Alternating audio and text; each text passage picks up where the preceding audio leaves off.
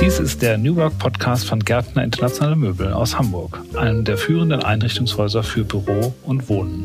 Mein Name ist Robert Vollhardt von der Architektur- und Designplattform Stylepark. Ich spreche in dieser Staffel mit Andreas Göpel, Geschäftsführer und Partner von Gärtner, und Raphael Gilgen, Trendscout von Vitra.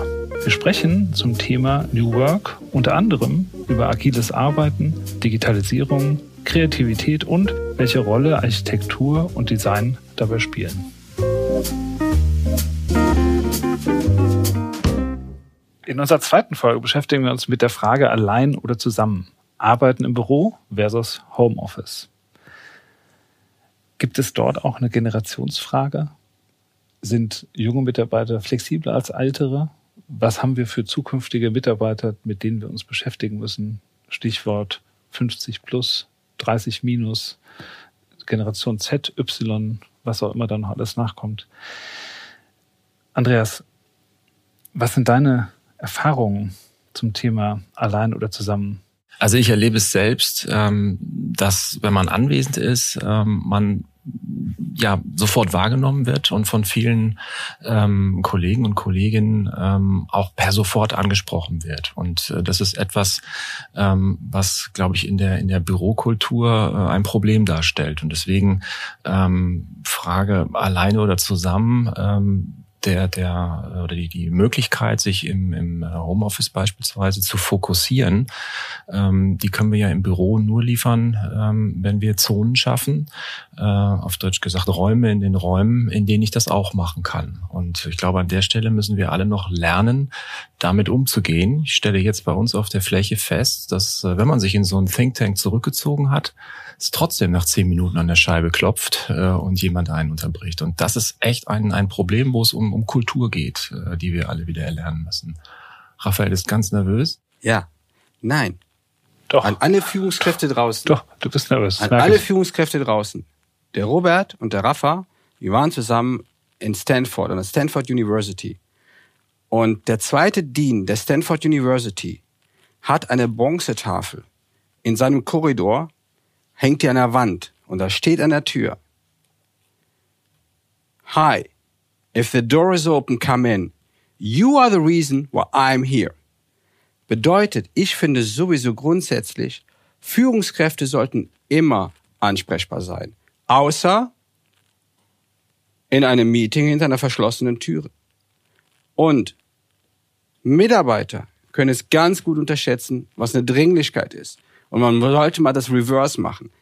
Der Deal wäre ein Monat lang, du kannst mich ansprechen, wann du willst. Und dann delegiert man nämlich genau das ab. Dann ist das etwas falsch rübergekommen. Wenn ich hier im Office bin, dann bin ich ansprechbar und dann gehe ich ins Office, äh, damit genau diese Kommunikation stattfindet. Aber im Umkehrschluss muss ich mir eben dann auch diese Situationen genehmigen dürfen, eben nicht im Office zu sein, um mich auf die Arbeit zu fokussieren, die eben auch wichtig ist. Und das meinte ich, vielleicht habe ich mich da missverständlich ausgedrückt, ähm, dass wir das erlernen müssen in, in einer Kultur. Weil wir kommen zumindestens bei vielen, vielen der Kunden, die, die wir kennen, einfach von diesem Präsenzthema einfach nicht, nicht weg. Das ist in uns drin, in der Gesellschaft. Und ich rede dann nicht jetzt von dem hippen Startup, äh, sondern ich rede wirklich vom, von, dem, von dem Kernthema, den, den KMU äh, in Deutschland, den vielen, vielen mittelständischen Betrieben, die nicht die 1000, 2000, 3000 Mitarbeiter haben.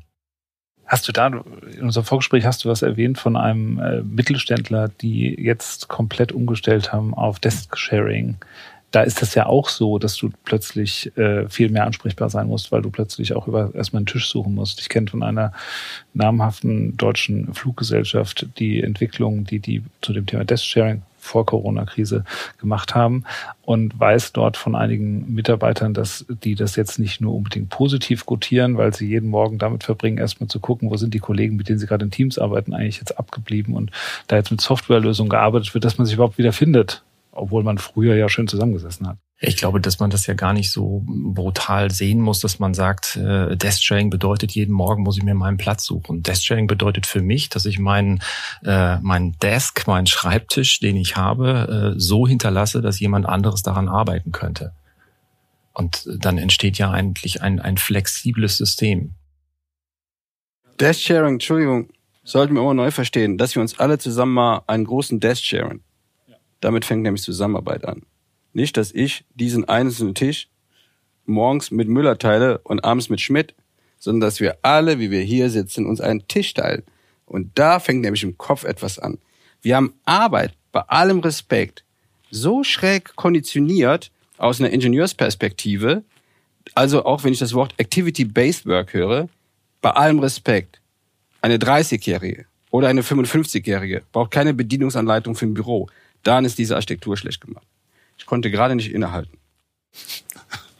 Ich liebe das, wenn du so nicht inhalten kannst. Weiter so. Aber Desk-Sharing heißt auch unter deiner Perspektive, dass der Tisch relativ groß ist. Ja, ich logisch. persönlich kenne Desk-Sharing-Projekte, Ja. wo das irgendwie 1,80 Meter mal Dein irgendwas Badetuch in Arbeitsplätze Italien sind. an der Adria. Nein, doch nicht das, das teile ich mit niemandem, maximal mit irgendwie. Aber die Thematik, dass du deinen Arbeitsplatz, der überschaubar ist, heute suchst, morgen wiederfindest. Da erzähl mir doch nicht, dass das, also gibt es doch bei genug Beratern und solchen Firmen da draußen eine Situation, dass du nicht mehr jeden Tag an einem großen, schönen Gruppentisch sitzt, so gruppendynamisch wie, sondern dass du einfach einen kleinen Platz Gut. suchst, den du besuchen musst. Aber dann ist ja die Frage, stell, stellen wir uns die Frage mal aus einer anderen Perspektive.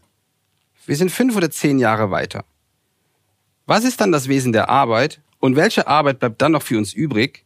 Und die Arbeit, die de facto für uns weniger übrig bleibt, ist die Arbeit, die ich alleine an einem Schreibtisch von meiner Maschine verrichten kann. Die nimmt ab. Diese Maschine lernt jeden Tag dazu. Und diese Einzelarbeit, die stellenweise auch herrlich unkreativ ist, die übernimmt immer mehr halt eine Soft- oder eine Hardware.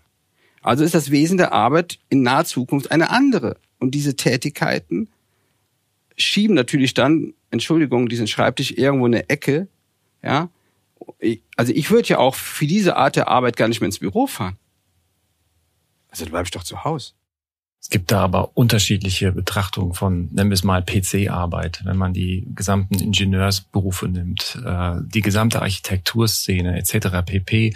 Ich mag einfach nicht glauben, dass es sinnvoll ist, äh, zu propagieren, dass man mit einem 13 Zoll äh, MacBook im Starbucks sitzt und einen DIN A0 orientierten Vectorworks-Plan durchforstet. Das wird nicht funktionieren. Aber jetzt sprichst du eine Berufsgruppe an, die in Deutschland in etwa zwei Prozent aller White Colors ausmachen. Ich glaube, wir haben in Deutschland 100.000 Architekten. Ja, ich habe Architekten, okay, aber generell Ingenieure, Maschinenbauer, das gesamte äh, Publishing-Thema, So. alle Kreativen. Fragen wir den, fragen wir den Kollegen, der hier den Ton macht. Äh, das wird er nicht mit seinem MacBook schneiden, sondern da wird er sich in großen Screens äh, halt eben Bin ich bei vornehmen. dir. Ja, aber selbst bei euch, sorry, ist ja auch so, wenn ich mir diese neue Fläche anschaue, ihr habt ja auch überall an jedem Arbeitsplatz zwei Screens. Das habt ihr wahrscheinlich nicht gemacht, weil ihr es nur so schick fandet, sondern auch, weil ihr es für die Arbeit an den Rechnern brauchbar fandet, oder? Absolut. Wir leben ja an einer Schnittstelle im Moment, dass wir ähm, ja vielfach Digitalisierung erleben, die nicht im Moment mehr bedeutet, als dass ein Stück Papier als PDF transportiert wird. Die Vitra-Auftragsbestätigungen beispielsweise kommen als PDF. Da leben wir extrem, extrem noch in Deutschland in der gesamten äh, ähm, ja, Industrie- und, und Handelsbeziehung äh, hinterher. Ich glaube, die Automobilindustrie, die so gestraft ist, ist ein Stück weiter, Chemie auch.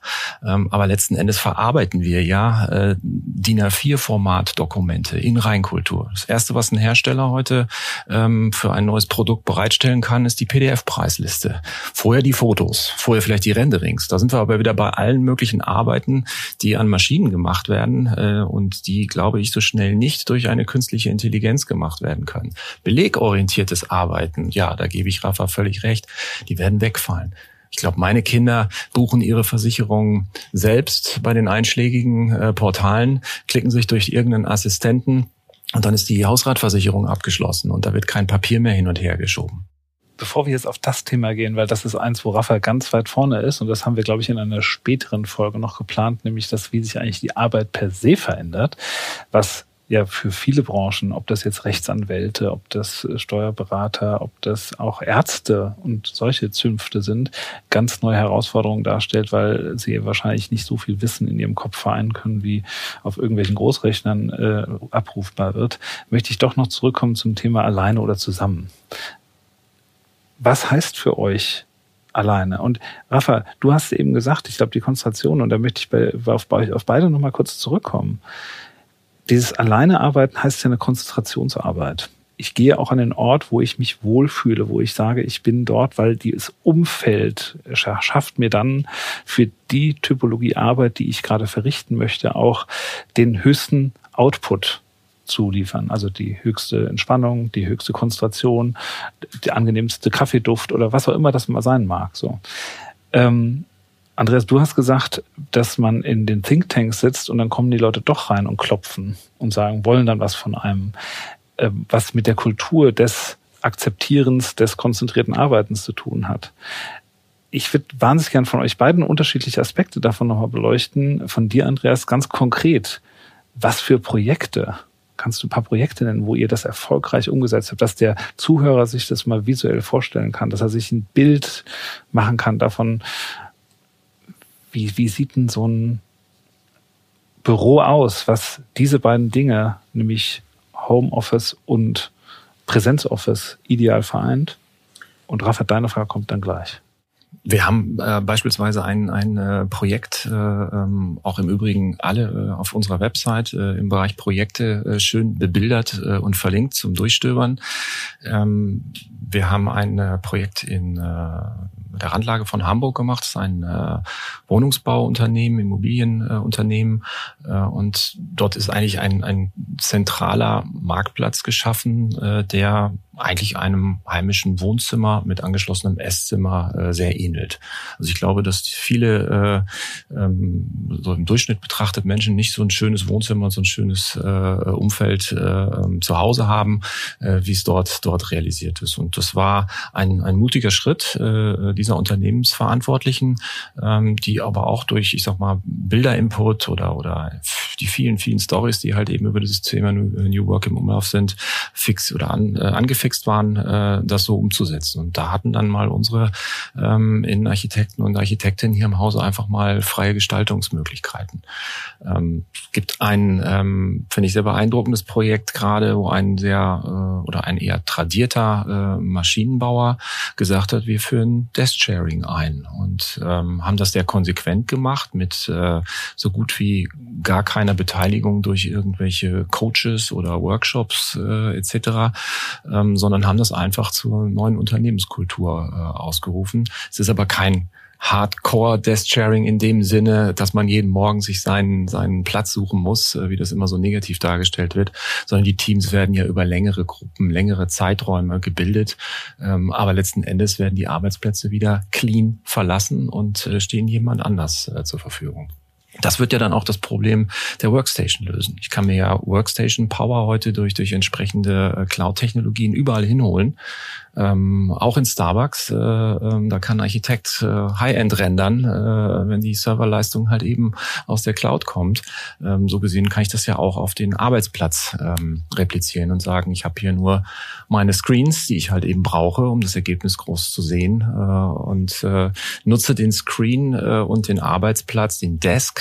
Wie gesagt, ich sehe, er ist nicht tot, wir brauchen ihn weiterhin äh, als ein Werkzeug von vielen in meinem Office. Raphael, du bist Trendscout bei Vitra, suchst aber nicht nach Trends, wie Möbel aussehen oder der neue Bürostuhl sich anbieten kann, sondern du guckst nach Veränderungen des Arbeitsumfelds, der Arbeitswelten und sozusagen der Metaebene generell der Arbeitsumgebung. Wie siehst du die Zukunft alleine oder zusammen oder alleine und zusammen in unterschiedlichen Mischformen? Die, habe ich jetzt ja schon vielfach gesagt, die Zukunft gehört dem Kollektiv der Fortschritt und die Weiterentwicklung einer Organisation basiert ausschließlich auf dem Kollektiv. Das Kollektiv hat aber so zwei Wesen. Das eine Wesen ist das Kollektiv und die gepflegten Rituale, die Kollektiv überhaupt erst möglich machen, im Sinne von Dazugehör also Zugehörigkeit. Und das zweite ist das Kollektiv und die Erneuerung der Organisation. Also alles das, was Kollaboration und Kooperation ist. Und die Architektur der Arbeit müsste so gedacht werden. Jetzt können wir sagen, okay, Rafa, was ist denn dann mit dieser Alleinearbeit? Diese Alleinearbeit ähm, hat natürlich was mit einem hohen Maß mit der Konzentration zu tun. Du kannst einen Roman schreiben, Computercode oder machst eine Vorstandspräsentation fertig. Dafür brauchst du es kollektiv nicht. Und ich gehe aber davon aus, dass anteilig dieser Teil der Arbeit einfach irgendwo sich bei einem Drittel einpendeln wird. Und heißt, alles das, was ich denken würde, würde ich immer über das Kollektiv denken und mir dann die Frage stellen, wo findet das da denn statt? Also ich mache sowas zum Beispiel zu Hause, wenn ich wirklich nachdenken muss und muss einfach mal nicht irgendwie so fünf oder zehn Prozent gedanklich weiter, sondern wirklich auf einen anderen Plattenteller drauf, dann mache ich das zu Hause. Hast du da einen Lieblingsort? Ja, mein Schreibtisch. Weil da einfach. Das heißt, da ist er noch nicht tot, der Schreibtisch. Ja, mein Schreibtisch ist ja, also wenn mir jetzt ein Bild transferieren würde nach hier, sieht mein Schreibtisch aus wie eine Werkbank. Der sieht immer aus wie eine Werkbank. Da liegen jetzt Magazine, Bücher, Artefakte, Kleingeld sehr wahrscheinlich, Belege von meinen Reisen. Ähm, steht mit der Mac drauf. Und wenn ich nach Hause komme, komme ich automatisch wieder in diesen alten Mut. Das ist wie beim Gaming. Du gehst aus dem Game raus, ja, und steigst dann wieder ein. Somit ist er auch eine Erinnerung mit all den physischen Dingen, die da drauf liegen. Ist aber bei allem Respekt kein Schreibtisch, dafür ist auch viel zu schön. Das fragen wir nicht, von wem, fragen wir nicht, wer ihn hergestellt hat, oder? Ähm, aber ich glaube, diese, diese Phase, in der wir alle gerade sind, mit äh, Corona-Pandemie, ähm, äh, wirklich alle am, am Hacken, ist das auch irgendwie eine Riesenchance für Gärtner, dass jetzt Unternehmen vielleicht doch ähm, anfangen, ihre festen Arbeitsplätze zu reduzieren, ähm, neue New Work-konforme Meeting-Möglichkeiten schaffen, in denen die Mitarbeiter nicht nur für Begegnungen mit Kollegen und Vorgesetzten ähm, eine Chance haben, neue Corona-konforme Berührungspunkte zu haben, sondern auch noch eine Identifikation mit ihrem Arbeitgeber zu schaffen, die eine ganz neue Kultur hat. Du fragst nach der Chance. Ja, eine Riesenchance haben wir äh, an der Stelle. Wir sind ähm, als, als klassisches Einrichtungshaus ähm, hybrid aufgestellt, so nennen wir das. Sprich, wir sind sowohl im Wohnen als auch im Objekt äh, tätig, mit einer sehr äh, hohen prozentualen Lastigkeit dort äh, im Projekt.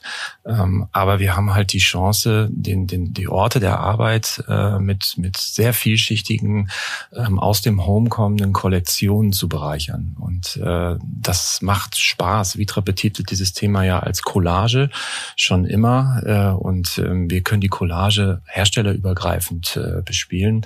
Ähm, mit im Kern 150 Kollektionen äh, bietet das unglaublich viele Möglichkeiten, dass ein Office nicht so aussieht wie das andere. Ja, das ist das, was man vielleicht auch mal häufig äh, ähm, bei Vitra kritisiert, dass das so ein Vitra-Office ist. Und ähm, viele Kunden wollen halt eben nicht so ein, ein MeToo-Office, sondern wollen eine eigene Identität haben. Es zahlt ja genau in das ein, was Rafa eben gesagt hat, dass Unternehmen ihre eigene DNA erforschen müssen und entwickeln müssen. Und dazu zählt für mich neben dem Raum vor allen Dingen auch das, was im Raum steht. Denn Möbel sind letzten Endes die äh, Objekte, mit denen wir Kontakt zum Gebäude aufnehmen finde ich super spannend, ist dann auch die Referenz hier, was heißt, äh, wie, dass die Büros gelegentlich auch so ein bisschen uniform aussehen könnten, wo ich ehrlichweise finde, dass es da genug Beispiele gibt, die sehr, sehr unterschiedlich sind. Aber hat mich auf einen Gedanken gebracht, den ich kurz mal platzieren wollte. Ja, ein Jahr aus haben wir erlebt, dass die Büros wohnlicher werden. Und ich glaube, da pflichtet ihr mir beide zu. Jetzt haben wir etwas, das das Home plötzlich Officer-mäßiger wird. Ist das nicht eigentlich paradox? Natürlich wird das zu Hause nicht zum Büro. Ich meine, du musst ja selten dämlich sein, wenn du, denn, wenn du dir irgendwie zu Hause ein Büro reinbaust und eh keinen Platz hast. Also den möchte ich dann auch mal sehen. Wir haben die Arbeit, also in der ersten Phase dieser Pandemie haben wir kritiklos unser Verhalten einfach in das Zuhause reinkopiert. Was ja okay ist. Es war ja so auf einmal wie so ein Alarmplan dann fängst du ja nicht an, philosophisch darüber nachzudenken, wie deine Wohnung designst. Aber jetzt denken die Leute darüber nach. Du hast das Hybride angesprochen. Die Menschen treffen zukünftig Miet- oder Kaufentscheidungen für eine Immobilie anders. Sie überlegen, ob in der Nachbarschaft vielleicht ein Ersatz ist für das nicht vorhandene Homeoffice. Man hat Regeln gemacht mit der Familie, man hat sich arrangiert. Das heißt, auch hier entdecken wir einen Reifegrad. Und nein, ich glaube nicht, dass die Menschen sich zu Hause Büros bauen. Es gibt auch Arbeit, angenommen, du bist ein TÜV-Prüfer oder du bist äh, Finanzprüfer, dann möchtest du auch diese Arbeit nicht sehen, weil die halt so herrlich unkreativ ist. Bei mir zu Hause lädt das die Leute einen Besuch immer ein, in meine Arbeit zu schwelgen, weil jedes etwas, was da liegt, natürlich Geschichten erzählt. Ich möchte diese Arbeit nicht ab- oder zudecken, um mal darüber zu kommen. So, und, ähm, und wenn wir jetzt gehen wir zurück in die Büros, Lass, lass uns mal kurz zu Hause bleiben, weil mhm. das ist ein Fakt, wo ich die ganze Zeit so drüber, ich bin kein Ergonom und auch kein Arbeitskontrolletti, ob da alle richtig gut sitzen, aber ein Thema ist, glaube ich, bei diesem Homeoffice-Thematik, die auch für eine Firma wie Vitra, ihr macht ja auch sowas wie Bürostühle, ähm, das Sitzen der Leute, auf was für Stühlen sitzen die dann acht, manchmal zehn Stunden? Ähm, und ja. ist das überhaupt sozusagen äh, als Arbeitgeber ist das sind wir da konform mit den ja. Verpflichtungen, die, denen wir auch, die wir auch haben? Also daher kurz Homeoffice. Da lässt ja, da ist ja ein Spielraum da. Wenn du eine Art, wenn du es so, je nachdem wie du es betitelst, wenn du es mobile Arbeit betitelst irgendwie, dann ist die unternehmerische Fürsorge, äh, um an dieser Sprache zu bleiben, eine andere, wie wenn du sagst, du nennst das jetzt Homeoffice. Aber jetzt nenne ich es einfach unternehmerische Fürsorge. Wenn ein Unternehmen ernsthaft an seinen Mitarbeitern interessiert ist, sollte dieses Unternehmen auch dafür Sorge tragen, dass dieser Mitarbeiter zu Hause die Möglichkeit hat, an einem guten Stuhl, auf einem guten Stuhl zu sitzen, eine gute Soft- oder Hardware zu haben, die ihm diese Arbeit möglich macht. Und wenn er vielleicht zu Hause keinen Platz hat, dann besorgt er ihm einfach einen Pass für St. Oberholz oder für Design Office, wo er die Möglichkeit hat, ich kann nicht zu Hause arbeiten und er geht dann zu einem lokalen Coworker vor Ort. Und da kommt das her. Bitte vergesst die Gesetze. Also, wenn man die Diskussion jetzt über was ist mein Recht und was ist meine Pflicht führt, dann sind wir total am Holzweg. Weil die Zukunft fordert so viel von uns, dass wir eingestimmt sein sollten, das Beste zu finden. Im Spannungsfeld zwischen der Erwartungshaltung der Unternehmung an die Mitarbeiter und umgekehrt von den Mitarbeitern an diese unternehmerische Fürsorge. Ich glaube, das ist, wenn ich das ergänzen darf, doch die entscheidende Frage. Es geht gar nicht um Homeoffice oder Arbeiten im, in der Firma. Es geht um die Definition, wie wir Zeit äh, auffassen wollen in Zukunft. Wie, ich finde es absolut kontraproduktiv, dass aus EU-Kreisen dort äh, dieses Arbeitszeiterfassungsthema äh, gerade so wie eine Doktrin äh, auf, auf die Unternehmen gelegt wird.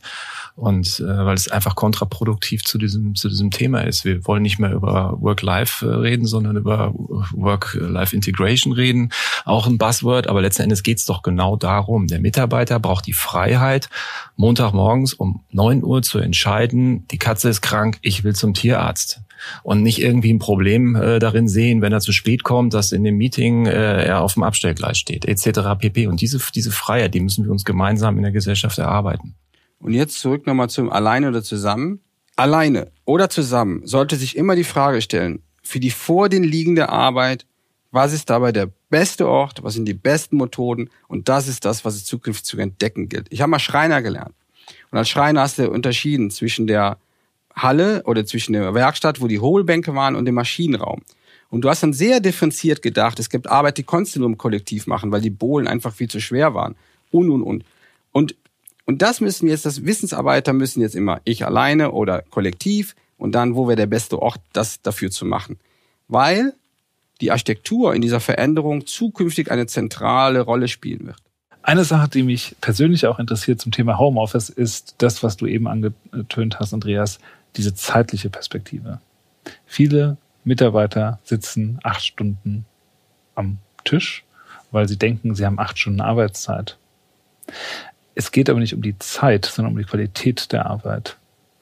Wie gehst du mit dem Thema Vertrauen gegenüber Geschäft, von Geschäftsführung zu Mitarbeitern, von Mitarbeitern untereinander um? Als Unternehmer frage ich dich jetzt sozusagen für dein Unternehmen.